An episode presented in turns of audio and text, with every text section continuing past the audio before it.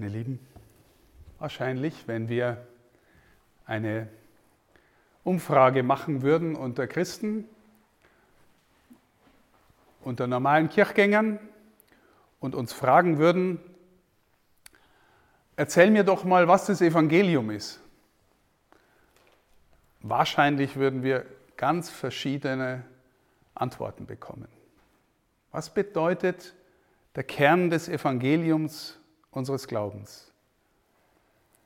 Wahrscheinlich würden manche sagen, naja, dass wir den Nächsten lieben sollen oder dass wir in den Himmel kommen oder dass wir als Kirche eine gute Gemeinschaft sein sollen, die an Jesus glauben. Und wir spüren, das stimmt alles, aber Paulus ist echt anders unterwegs. Ich habe äh, beim letzten Mal angefangen, über Paulus zu reden und werde es kurz nochmal wiederholen. Ein paar Punkte nur, dass die, die nicht da waren, ein bisschen reinkommen. Ich habe gesagt, Paulus ist wahrscheinlich einer der einflussreichsten, wenn nicht der einflussreichste Schriftsteller der Geschichte. Mit ein paar Briefen, die er geschrieben hat. Aber im Neuen Testament ist es ein ziemlich umfangreicher Korpus. 14 Briefe sagen wir gehören zu ihm. Die Exegeten, die Bibelwissenschaftler sind nicht immer einig, ob alles von ihm ist, aber Corpus Paulinum, sagen wir mal, ähm, ziemlicher Umfang.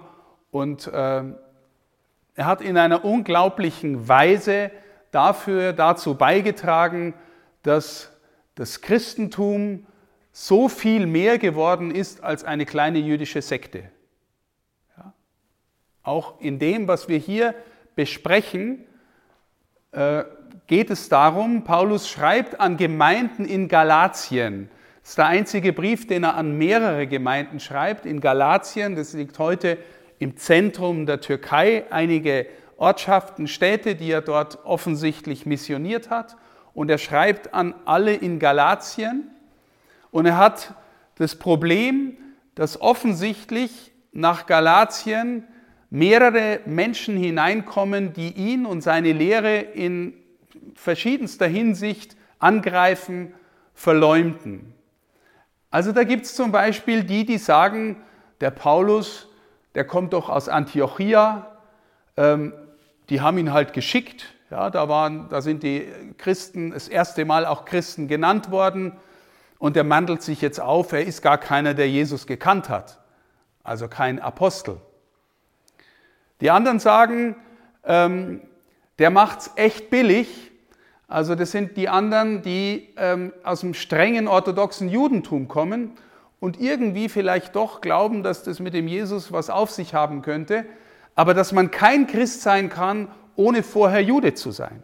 Das heißt, ohne vorher die Beschneidung zu empfangen als Mann und ohne vorher mit der Beschneidung das ganze Gesetz zu halten. Ich habe beim letzten Mal auch gesagt, das ganze Gesetz bestand für einen strengen Juden darin, 613 Vorschriften, Gebote, ähm, Anweisungen zu halten und zu leben. Und Paulus behauptet von sich, er war einer von den Allerstrengsten. Also er hat beim besten Theologieprofessor der Zeit studiert und er hat alles gehalten bis, äh, also offensichtlich in einer sehr äh, äh vollständigen Weise. Ähm, und die kommen rein und sagt der Paulus, verbilligt jetzt äh, den Zutritt zum Christentum. Ähm, er will womöglich auch nur Menschen gefallen. Äh, er macht es einfacher. Äh, er ist kein gescheiter Apostel. Und Paulus wird wirklich im Ton richtig harsch. Also wenn man den Galaterbrief mal auf den Ton von Paulus durchliest, so wirklich freundlich ist er nicht in, dem, in diesem Brief. Ja.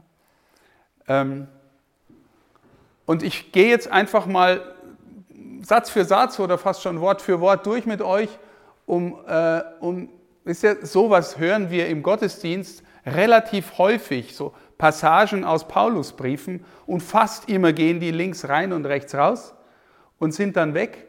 Und wir sind, wenn man regelmäßig im Gottesdienst ist, so gewöhnt, solche Sachen zu hören, ohne sie mit tieferem Inhalt zu füllen, ähm, dass es echt bitter ist, weil es sind echt unglaublich äh, äh, reiche und, äh, und kraftvolle Texte. Also wenn man sich den Inhalt vergegenwärtigt, der da drin steht.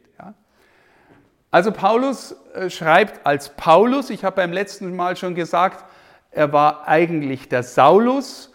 Äh, meistens bringen die Leute das in Verbindung mit seiner Bekehrung, das wissen wir nicht genau. Also Saul ist sein hebräischer Name. Saul, Saulus war der erste König von Israel, der Vorgänger von David. Ähm, und äh, wahrscheinlich haben ihm seine Eltern, stolze Juden, diesen Namen gegeben. Aber er war auch ein Inhaber des römischen Bürgerrechtes.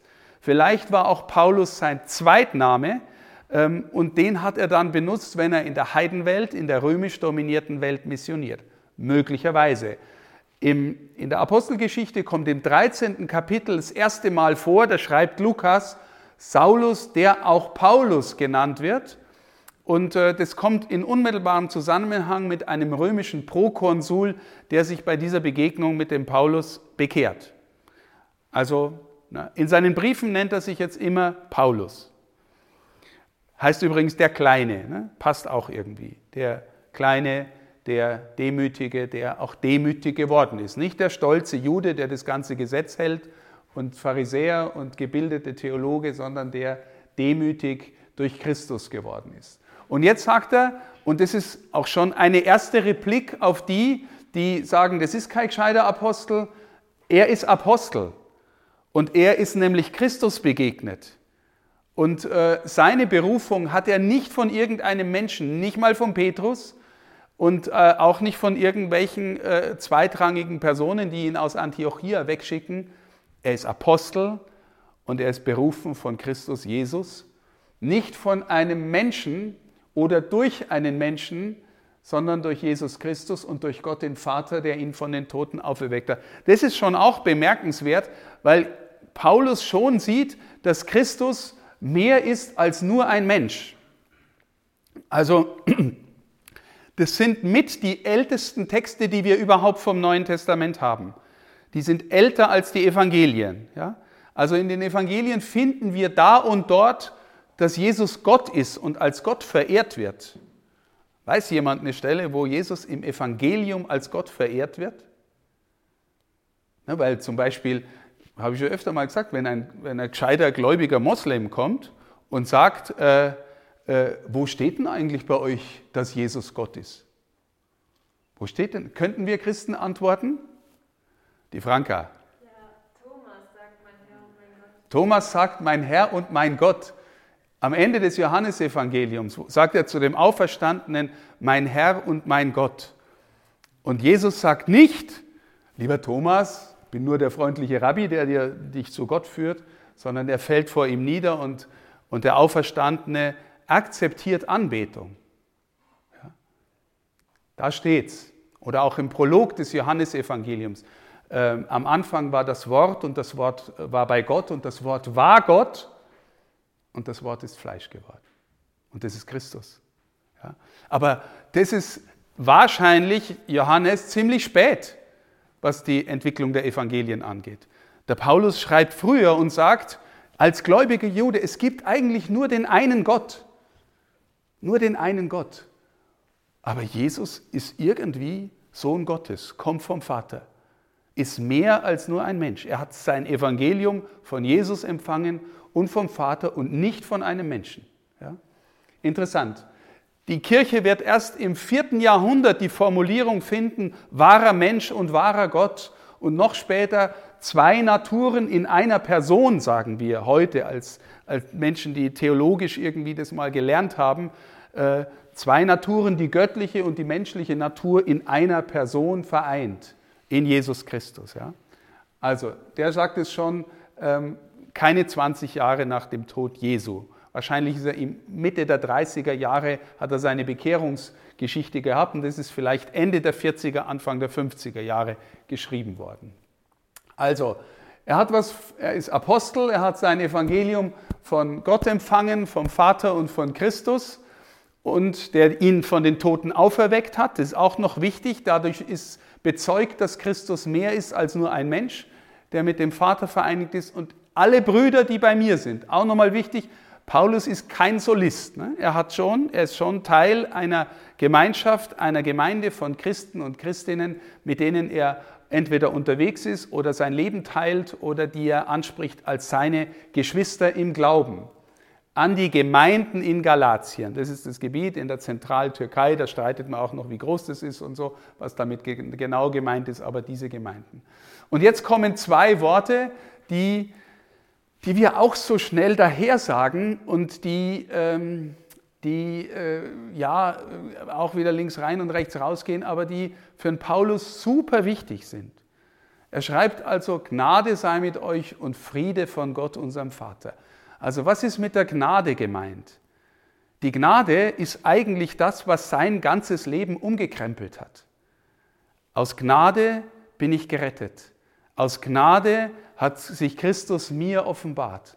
Aus Gnade, also reines Geschenk, bin ich äh, erlöst worden durch die Begegnung mit Christus. Gnade, Charis im Griechischen, das steckt auch, also das ist ganz verwandt mit dem Wort Freude, Chara im Griechischen. Freude und Gnade hängen ganz eng zusammen. Du empfängst etwas von Gott, das du als reines Geschenk empfängst, das dein Leben berührt und verändert. Und daraus folgt auch der Friede. Paulus ist offensichtlich im Frieden. Warum ist es bei ihm so wichtig? Na, überlegt, er war einer, der das Gesetz vollständig versucht hat zu halten. Versuch du mal 613 Vorschriften, kultische Vorschriften, Speisevorschriften, Reinigungsvorschriften, Vorschriften im Umgang mit Menschen zu halten. So zieht es mal durch. Ja. Ähm, wisst ihr, das Problem ist, je genauer du das versuchst zu machen, desto schlechter wird dein Gewissen, dass du das nicht packst. Ja. Wenn du ein Mensch bist, der ein feines Gewissen hat und dessen Gewissen immer feiner wird, wirst du das Problem haben, dass du mit einem immer schlechteren Gewissen rumrennst. Weißt du, der Typ, der kein schlechtes Gewissen hat wegen nichts, der hat es eigentlich gut. Je tiefer und ausgereifter dein Gewissen wird, desto skrupulöser wirst du. Und, äh, und fängst an, an dir zu zweifeln, ob das, was da im Gesetz ist und was dich quasi, wo, wo das Gesetz dir sagt, na, wenn du das hältst, dann, dann findet Gott dich gut. Ja? Dann kommst du irgendwann mal zu der Idee, das ist wie ein Fluch, weil dann bin ich nie gut. Das ist eine der Erkenntnisse von Paulus. Aber was ist jetzt die, das Bestürzende? Ne? Er ringt, wenn ihr die Paulus-Texte lest, immer mit der Frage nach dem Gesetz, nach dem jüdischen Gesetz. Ist nicht einfach nur schlecht, aber manchmal entpuppt sich fast als Fluch. Was ist das? Die, die tiefen Erkenntnis, die ihm den Frieden bringt? Na, er ist Christus begegnet und dieser Christus hat für alle ein für alle Mal das ganze Gesetz erfüllt und hat damit auch den innersten, den innersten Sinn des Gesetzes, des jüdischen Gesetzes gezeigt und geoffenbart. Wer heute im Gottesdienst war, der hat auch diese Stelle gehört, im katholischen bei uns jedenfalls, äh, weil auch einige evangelische Geschwister da sind. Ähm, Im katholischen Gottesdienst war heute die Frage nach dem wichtigsten Gebot. Und, äh, und da sagt Jesus, und und bezieht sich sogar aufs Buch Deuteronomium. Du sollst den Herrn, deinen Gott, lieben mit ganzem Herzen, ganzer Seele, ganzer Kraft. Das erste, das Wichtigste von allem. Und das zweite, du sollst deinen Nächsten lieben wie dich selbst. Paulus lernt, dass er in Christus hineinfindet in eine Freiheit und einen Frieden, dass wenn er sich an ihn hängt, im Glauben, in der Liebe, dann kommt von ihm selbst die Fähigkeit, zur Liebe zu Gott und zu den anderen. Und das führt ihn in eine Freiheit und in einen Frieden, den er sich selbst nicht geben kann. Meine Lieben, wenn ihr auch wieder in der katholischen Messe seid, dann ist immer, äh, kommt immer irgendwann der Friedensgruß. Ja? Äh, gebt einander ein Zeichen des Friedens. Jetzt tun wir uns nur noch annicken, ja? Äh, meistens. Äh, aber das hängt damit zusammen, dass Christen glauben, Wer sich mit ihm verbindet, der, der kann eine Quelle aufschließen, eine Tür aufschließen, aus der der Frieden fließt. Der, das ist nicht einfach nur seid halt nett zueinander gell, und vertragt euch wieder, sondern das ist, wenn du dem Herrn begegnest und du kannst ihm hier begegnen und du kommst in eine gewisse Tiefe, dann kommt daraus der Friede. Und das, was wir da empfangen in der Messe, ist reine Gnade. Also Gnade und Friede sei, wie heißt von Gott, unserem Vater und dem Herrn Jesus Christus. Hier ist jetzt schon zweimal das Wort Vater äh, gefallen. Christus hat Gott mehr als jeder andere Jude je diesen Gott Vater genannt. Und ich habe schon oft gesagt, und die, die sich ein bisschen beschäftigt haben, die wissen, dass es auch Abba heißt in seiner Sprache, also Papa, äh, äh, ein, ein, ein, zärtliches Wort für Vater. Ne? Das war für einen Juden im ersten Jahrhundert unerhört. Es steht schon ein paar Mal, ich weiß nicht, in einstelliger Zahl, glaube ich, im Alten Testament, dass Gott auch Vater ist. Zum Beispiel dem König David bin ich Vater oder sowas. Solche Sachen stehen schon ein paar Mal drin. Ja? Also er ist der Vater von Israel. Aber, aber dass der gläubige Jude im ersten Jahrhundert äh, voller Zärtlichkeit zu, zu Gott Papa gesagt hätte, das ist, äh, das ist unerhört. Ja, für. Und Paulus auch das wird im Galaterbrief später kommen. Paulus wird sagen, äh, ihr habt den Geist empfangen, indem ihr sagt, aber Vater. Also Paulus ist der völligen Überzeugung, dass wir berufen sind, in dasselbe Verhältnis zu kommen, wie Christus zum Vater gekommen ist. Ja. Auch das wieder, der Friede, die Gnade, das können wir uns nicht machen. Das kriegen wir nicht geschenkt. Als kriegen wir einfach nur geschenkt, wir können es uns nicht erleisten. Also Gnade sei mit euch und Friede von Gott, unserem Vater und dem Herrn Jesus Christus. Übrigens auch noch interessant, gell? Äh, seit ich Bischof bin, darf ich am Anfang der Messe, das ist ein Gruß in unserem katholischen äh, äh, Leben, in der Messe die Gläubigen begrüßen mit der Friede sei mit euch. Meistens sagen die, die Priester, der Herr sei mit euch, oder es gibt noch eine andere Formulierung.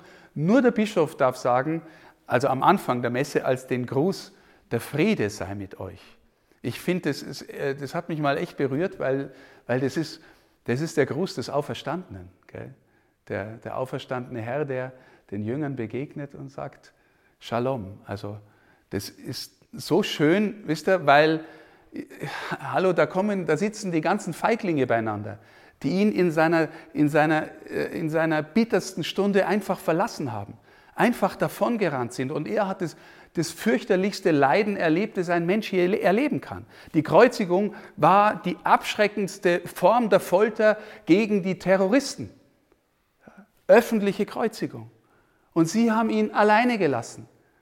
Und er kommt und sagt, ja genau, Shalom, der Friede mit euch, für euch. Ihr könnt da reinfinden. Ja, wie denn? Ja, reine Gnade durch mich.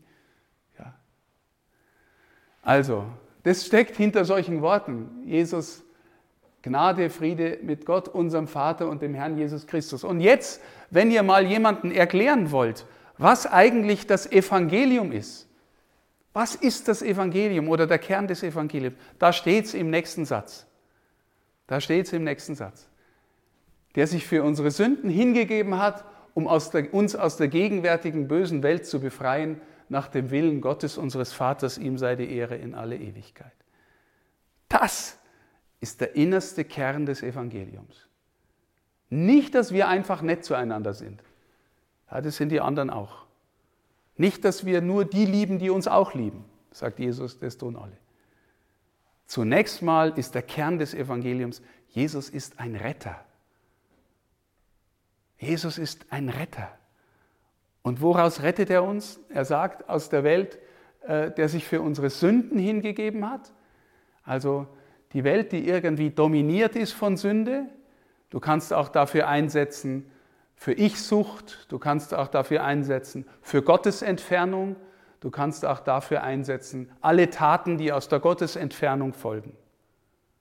Aber eigentlich ist die Ursünde, dass der Mensch entfernt lebt von Gott so als wäre er der eigene Herr seines Lebens.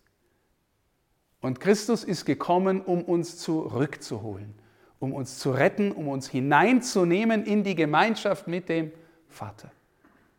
Ne, hier sind wir in einem Haus, das heißt Home. Warum? Weil es im Glauben im Kern darum geht, nach Hause zu kommen. Im Glauben geht es im Kern darum, nach Hause zu kommen. Ja? Und wenn du von nach Hause gekommen rausgehst, kannst du anders leben, als wenn du irgendwie innerlich in der Fremde bist. Wenn du nicht weißt, wer du bist. Aber wenn du weißt, du bist ein Kind des Vaters, wo du auch immer hingehst, du bist innerlich zu Hause, du gehörst zum Vater.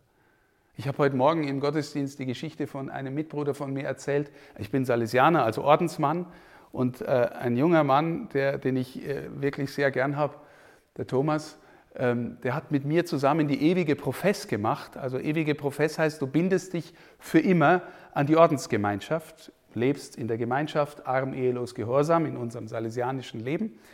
Und er ist sehr bald, er hat gehört, dass der Generalobere in Rom, wir sind eine riesige Ordensgemeinschaft, der Generalobere in Rom hat äh, äh, Mitbrüder gesucht für die China-Mission. Und der Thomas ist nach China gegangen. Ich denke mir immer, jeder von euch weiß, wenn er irgendwo hingeht, äh, jetzt sind da lauter fremde Leute. Aber jetzt, sind wir, jetzt, sind wir, jetzt verstehen wir uns schon in unserer Sprache einigermaßen. Manche kommen von weiter her nach Niederbayern, dauert ein bisschen, aber, aber verstehen wir uns schon. Aber meine Lieben, bis du Chinesisch lernst, so dass du dich mit einem verständigen kannst, dass du irgendwie auch mal seinen Herzschlag spürst, ja, das dauert Jahre. Okay? Und ich habe mir immer gedacht, weil der Thomas war wirklich eine, eine edle, fromme Seele, so ein tiefer Mensch. Äh, der, man kann nur so weit rausgehen, wenn man innerlich zu Hause ist. Man kann nur so weit rausgehen, wenn du weißt, zu wem du gehörst. Ja? Und die, die Jungs, die zwölf, ne, nach dem Tod Jesu, nach Pfingsten, in die ganze Welt. Und elf von denen sind äh, äh, Märtyrer geworden. Ja. Also, der sich für unsere Sünden hingegeben hat. Also du, du lebst in der Gottesentfernung, du machst manchmal Mist, wo du dir denkst, um Gottes Willen, hoffentlich erfährt es niemand. Ähm, und, äh, und, und vielleicht kannst du dich auch selbst nicht wirklich annehmen, vielleicht magst du dich auch gar nicht selbst. Ich sage euch, Selbstannahme ist ein Lebensthema für jeden und jede von uns und sich hinein, glaubend hineinlegen in die Arme Gottes, der weiß, wer du bist und wie du bist und der dich viel besser kennt als du dich selbst und der dich gemacht hat und geliebt hat und immer noch liebt, in dessen Arme zurückzukommen und zu verstehen, Vater, ich darf bei dir sein. Du hast Ja zu mir gesagt, also lerne ich das Ja zu mir auch sagen. Von ihm her. Das heilt, das bringt Frieden, das bringt nach Hause. Und die Tür ist der gekreuzigte und auferstandene Herr. Das hat der Paulus begriffen. Das ist der Kern des Evangeliums. Ja? Die gegenwärtige Welt, die hat viel Gutes, die hat auch Gott geschaffen. Aber wenn du dich nur nach der Welt orientierst, bleibst du, glauben wir, verloren. Ja? Das ist übrigens auch etwas, was wir im Grunde in unserem Christentum, in unserer Verkündigung weitgehend verloren haben. Was haben wir weitgehend verloren? Nein, der Paulus ist völlig überzeugt, dass es wirklich um was geht. Dass es ums Leben geht, um nach Hause kommen, aus der Verlorenheit. Allen bin ich alles geworden, sagt er, um wenigstens ein paar zu retten. Allen bin ich alles geworden, um wenigstens einige zu retten. Ja, also es geht um was. Ne? Es ist nicht automatisch, wenn wir ein bisschen nett zueinander sind, dass wir dann alle in den Himmel kommen. Also zumindest nicht in meinem Evangelium und nicht in dem, was wir äh, lesen. Ja? Wir können hoffen, ne? ist immer die Frage, gibt es die Hölle? Ich glaube schon, ist die Hölle leer? Ich weiß es nicht. Die Kirche, unsere Kirche hat nie gesagt, dass einer drin hockt. Ähm, aber das Evangelium ist voll davon, dass es eine Möglichkeit gibt, äh, verloren zu gehen. Und dass Jesus deswegen gekommen ist, um uns zu retten. Und dass der grundsätzliche Zustand der Welt eigentlich Verlorenheit ist. Ja? Und, und das Evangelium, Paulus besonders, sagt auch, es gibt eigentlich überhaupt keinen anderen Weg dorthin, außer ihn. Ja, es, euch ist kein anderer Name unter dem Himmel gegeben, durch den ihr gerettet werdet. sagt zum Beispiel die Apostelgeschichte. Oder er selber sagt, ich bin Weg, Wahrheit und Leben, niemand kommt zum Vater, außer durch mich. Und ich bin schon überzeugt, meine Lieben, das sagt auch unser Konzil, unser letztes, dass Menschen gerettet werden können, auch wenn sie Jesus nicht kennen oder nie kennengelernt haben. Aber ich glaube trotzdem, dass es dann immer noch direkt oder indirekt durch Jesus geschieht. Also das, sagen wir mal, die, die Wirkung der Liebe weit reicht, wie auch immer das man sich vorstellen kann. Aber er ist der Weg. Ja? Und, und wenn dann immer wieder gesagt wird, was ich auch gerne wiederhole, Papst Benedikt, so viele Wege zu Gott gibt es, wie es Menschen gibt. Ja, natürlich. Aber es gibt nur einen, der gesagt hat, und ich bin der Weg. Ja? Also das zusammenzubringen, ist eine Herausforderung. Also, das ist der Wille des Vaters durch Christus, uns nach Hause zu holen. Und dann sagt er, ich bin erstaunt, dass ihr euch so schnell von dem abwendet, der euch die, durch die Gnade Christi berufen hat und dass ihr euch einem anderen Evangelium zuwendet. Also erst sagt er so ein bisschen, ähm, offensichtlich gibt es ein anderes Evangelium. Im nächsten sagt, sagt, sagt er, es gibt kein anderes. Er sagt damit schon, glaube ich, dass ganz viel daherkommt unter dem Schein des Evangeliums, aber letztlich Täuschung ist und letztlich Illusion ist. Ähm, auch das wieder, habe ich auch schon oft gesagt, das Böse, die Verführung, kommt immer unter dem Schein des Guten daher. Kein Mensch wird einfach so zum Bösen als Bösen genötigt. Selbst wenn du eine Bank ausraubst und irgendeinen über den Haufen schießt, dann auch, weil du irgendwie was Gutes siehst und das Böse alles ausblendest. Du willst die Kohle haben. Ja, ist was Gutes jetzt für dich. Das Böse kommt immer unter dem Schein des Guten daher. Für uns. Ja, das ist schon auch nochmal wichtig. Und hier kommt ein anderes Evangelium, das eigentlich keins ist, unter dem Schein des Evangeliums daher und Paulus wird fuchsteifelswild und sagt, hey Freunde, das, was ich euch sage, was ich euch hier gesagt habe, was ich selber sage, ist das Evangelium. Es gibt kein anderes Evangelium, es gibt nur einige Leute, die euch verwirren, das Evangelium Christi verfälschen wollen. Und jetzt ganz massiver Satz. Gell? Wer euch ein anderes Evangelium verkündigt, als wir euch verkündigt haben. Das ist ein unglaubliches Selbstbewusstsein von Paulus. Aber jetzt schränkt er ein, auch wenn wir selbst es wären. Also Paulus weiß, seine Galater kämpfen, sind versucht, sind angefochten. Vielleicht komme ich selber mal in die Situation, dass ich so angefochten werde und kämpfe und nicht mehr weiß, was ich früher gesagt habe. Okay. Selbst wenn ich selbst es wäre, oder, und jetzt kommt noch die Steigerung, oder ein Engel daherkäme und was anderes sagen würde. Warum steht ein Engel nicht über dem äh, Apostel hier jetzt? Na, weil der Apostel im Namen Jesu geht und der steht über jedem Engel. Ja, weil es um Jesus geht und nicht um Paulus. Also selbst wenn ein Engel daherkäme und euch ein anderes Evangelium verkündete als ich, verflucht sei er. Da steht das Wort äh, im Griechischen Anathema. Und die, die schon mal ein bisschen in der Kirchengeschichte studiert haben, die wissen, dass die alten Konzilien immer, äh, immer gesagt haben, wenn sie ihren Glauben versucht haben zu klären, ne? also was glauben wir eigentlich? Wer nicht glaubt, dass Jesus wahrer Gott und wahrer Mensch ist, Anathema sit, ist verdammt, ist raus, ist verflucht. Okay? Der gehört nicht zu uns. Paulus sagt an einer Stelle am Ende des ersten Korintherbriefs, den, den wirklich interessanten Satz, der mich wirklich immer berührt und beschäftigt. Wer Christus nicht liebt, anathema sit. Wer den Herrn nicht liebt, ist raus, sei verflucht. Nicht dass, nicht, dass der Paulus jemanden verflucht, aber der Paulus glaubt, dass sich jemand gewissermaßen raussetzt und der, der draußen ist, zieht sich Gottes Gericht zu. Ja. Also Ihr seht, wenn man das so mal hört, links rein und rechts raus, wenn man es dann mal Satz für Satz oder Wort für Wort auseinander nimmt, was dann dahinter ist, ne? wie, wie kraftvoll eigentlich das ist, was Paulus da verkündet. Und äh, ich frage mich dann immer, gell, wir, könnten wir das jetzt sagen wir, einer normalen katholischen ländlichen Gemeinde zumuten? Gell, was sagen die denn? Aber der Paulus, glaube ich, hat das ganz normale Christenbrüder und Schwestern geschrieben. Frage ich mich immer, wie sind die eigentlich damit umgegangen? Ja, die Gemeinden in Galatien, haben die dann eine Pfarrgemeinderatssitzung äh, einberufen und haben gesagt, hey, unser Freund Paulus, gell, der hat uns wieder einen, einen saftigen Brief dahergeschrieben, gell, dass wir da nicht irgendwie äh, Kasperltheater machen und alles Mögliche und nicht mehr an Christus glauben. Ich weiß es nicht, wie die damit umgegangen sind, aber ich habe beim letzten Mal schon gesagt, schon im zweiten Petrusbrief oder im, im zweiten, im ersten, weiß ich nicht mehr, steht drin, dass der Paulus manchmal schwer zu verstehen ist, aber dass gewissermaßen seine Briefe schon eine Art Kollektion waren, die wie die Heilige Schrift behandelt worden ist. Also sie haben seine Briefe schon aufgehoben und gesammelt, weil in denen Weisheit und Tiefe ist wie sonst nirgendwo sonst da.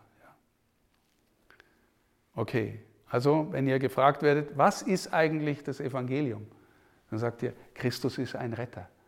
Ja, von was? Ja, von meiner Gottentfernung und von meiner Sünde. Ja, und wozu?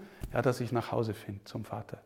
Und dass ich lerne, deswegen ein liebender, dankbarer Mensch zu werden. Das ist der Kern des Evangeliums.